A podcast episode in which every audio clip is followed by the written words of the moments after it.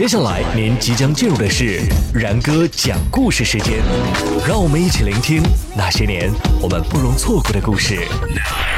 各位听众，大家好，我是马然。今天我们要跟大家聊的这几个人呢，您一定很熟悉，因为这几个人经常活跃在电视荧屏之上。到底是谁呢？那就是乾隆、刘墉、和珅，还有纪晓岚。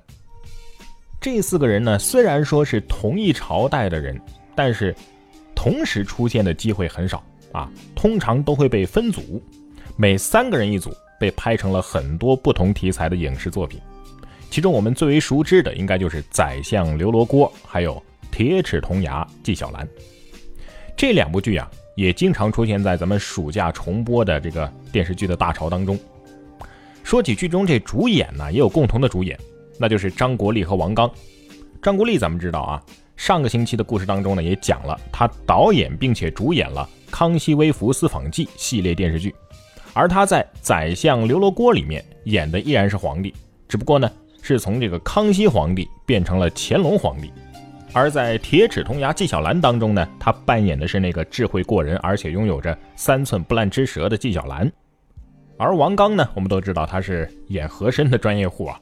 在两部剧当中都是扮演和珅的，但是这两部剧当中的和珅啊，给人的感觉不一样。宰相刘罗锅当中的和珅呢，是真的是又贪又奸又坏，但是在铁齿铜牙纪晓岚当中呢，他扮演的和珅给人的感觉还挺可爱的啊，没有那种贪官的让人可恨的感觉。在这个影视剧当中啊，这几位欢喜冤家总是给我们上演着一幕又一幕的挺搞笑的片段啊，层出不穷的你贪我斗的这样的故事。似乎这个纪晓岚和刘墉啊，总是占着上风，而这和珅呢，总是受他俩的气。但是在历史当中，真实的这几位又是怎样的关系呢？今儿咱们就给大家讲讲这四位之间的那些事儿。咱们首先得说的就是刘墉跟这乾隆的关系。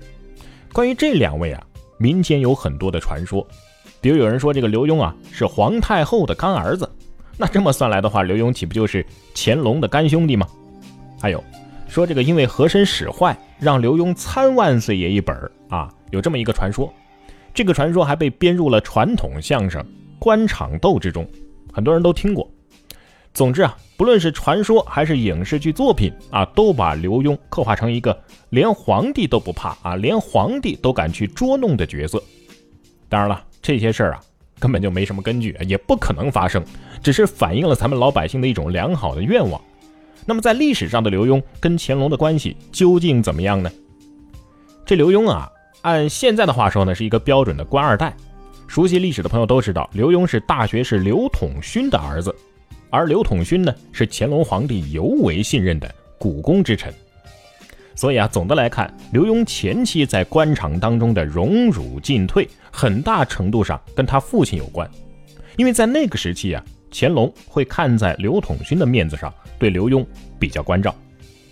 后来刘墉呢，因为曲阳知县段成功亏空案被判斩决，乾隆啊也是看在这个刘统勋的面子上，从轻发落，而且重新启用，不然的话刘墉这个人就没了。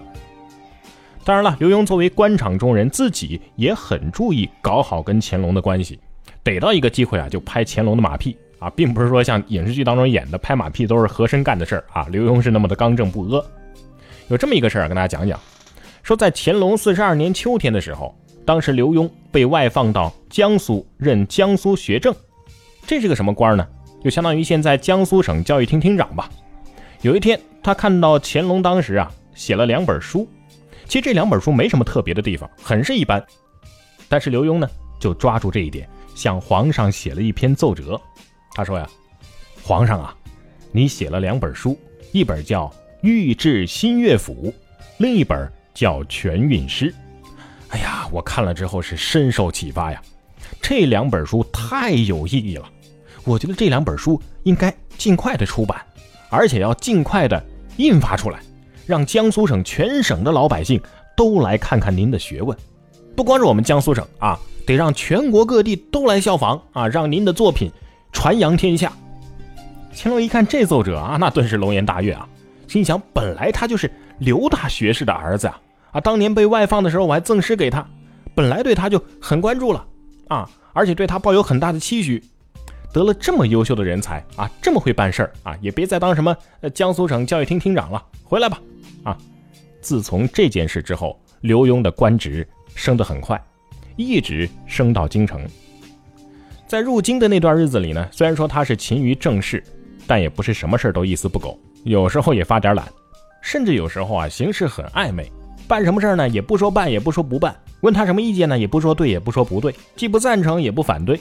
你说这样的人要他有什么用呢？就因为这个态度啊，他没少挨乾隆皇帝的斥责。但是毕竟啊，有老爹罩着呢，官位还算是平稳。据说呀，乾隆六十年禅位于嘉庆的时候，发生过一件争大宝的事儿。据说呀，当时有一位参加过禅位大典的朝鲜官员。给他们的国君写了一份报告，报告上是这么写的：就在要禅位于嘉庆的时候，乾隆皇帝不肯交出印玺，于是呢，刘墉就制止群臣向新皇帝道贺，自己跑到屋里跟太上皇乾隆追索大宝。半日力争，足得大宝而出，始行贺礼。如果说这个记载属实的话，那么就证明刘墉在大事上依旧是保持着静止之风的，并非是一味的暧昧。同时，也隐约的看出，做了很长时间的尚书房总师傅的刘墉和新君嘉庆皇帝的关系应该是非常密切的。那么，这刘墉和和珅他俩的关系又是怎么样的呢？啊，是不是像我们影视剧当中描述的那样中间对立、水火难容呢？其实啊，是有一些出入的。的确。刘墉并不附和于和珅啊，基本上是采取独善其身的做法。还是那位朝鲜官员，他是这么说的：和珅专政数十年，内外诸臣无不驱走，唯王杰、刘墉、董浩、朱贵、纪云、铁宝、玉宝等诸人终不依附。就说这满朝文武大臣呢，大都是依附了和珅。只有王杰、刘墉、董浩、朱贵、纪云、铁宝、玉宝等等这么几个人没有依附他，但是没有依附不代表完全对立啊。其实刘墉到了京城之后啊，他首先就调整了自己为官处事的策略。本来他还有刚直方正的这种气质，但是到了京城之后，变得非常的滑稽暧昧，很多事情啊都喜欢打哈哈。不过需要注意的是，当时乾隆皇帝。隆裕上宾之后，已经是体内阁大学士的刘墉，却积极参加了对和珅的处理，在其中的确是发挥了重要的作用的。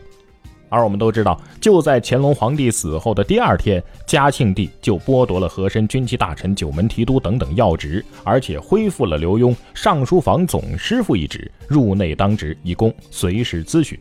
随后呢，各省督府及给事中纷纷写奏折弹劾和珅呢。要求将和珅凌迟处死。不过刘墉等人建议，和珅虽然说罪大恶极，但是毕竟担任过先朝的大臣，不得不为先帝留下面子，请遵从次律啊，就是让和珅自尽啊，保全其全尸。为了防止有人借和珅案打击报复，避免案件扩大化，刘墉等人又及时向嘉庆帝建言献策，让嘉庆皇帝妥善做好和珅的善后事宜。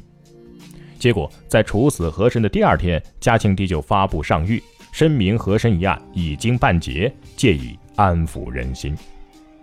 和珅之案结束之后，刘墉被赠予太子太保职位，就是辅导太子的官啊，太子的老师，这足以见得嘉庆皇帝对他的肯定。和珅案的处理也获得了诗人的称赞，这说明什么呢？虽然说和珅在朝堂上多处为难刘墉。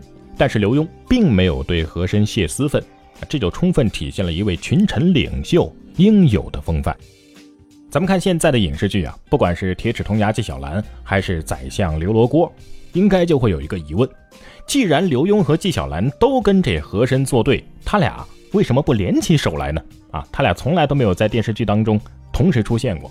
那么真实的历史上，这刘墉和纪云、纪晓岚的关系到底怎么样呢？如果说刘墉和和珅是处于对立面的话，那么他跟纪云、纪晓岚的关系应该是相当融洽的呀。的确，很多人不知道，纪晓岚拜师于刘墉的父亲刘统勋的门下，所以说这纪晓岚跟刘墉啊，应该是师兄弟的关系。两个人既有师兄之情，又有师弟之谊，那是称兄道弟的好朋友。而且这一点啊，是有据可查的。乾隆时期的大学士英和在自己的《恩福堂笔记》当中就记载了这两人的关系。他说呀，这纪晓岚和刘墉的关系特别好。纪晓岚呢，我们都知道才思敏捷，而刘墉呢，字儿写得非常好。所以说这俩人没事干的时候啊，纪晓岚就经常请刘墉为自己写对联儿。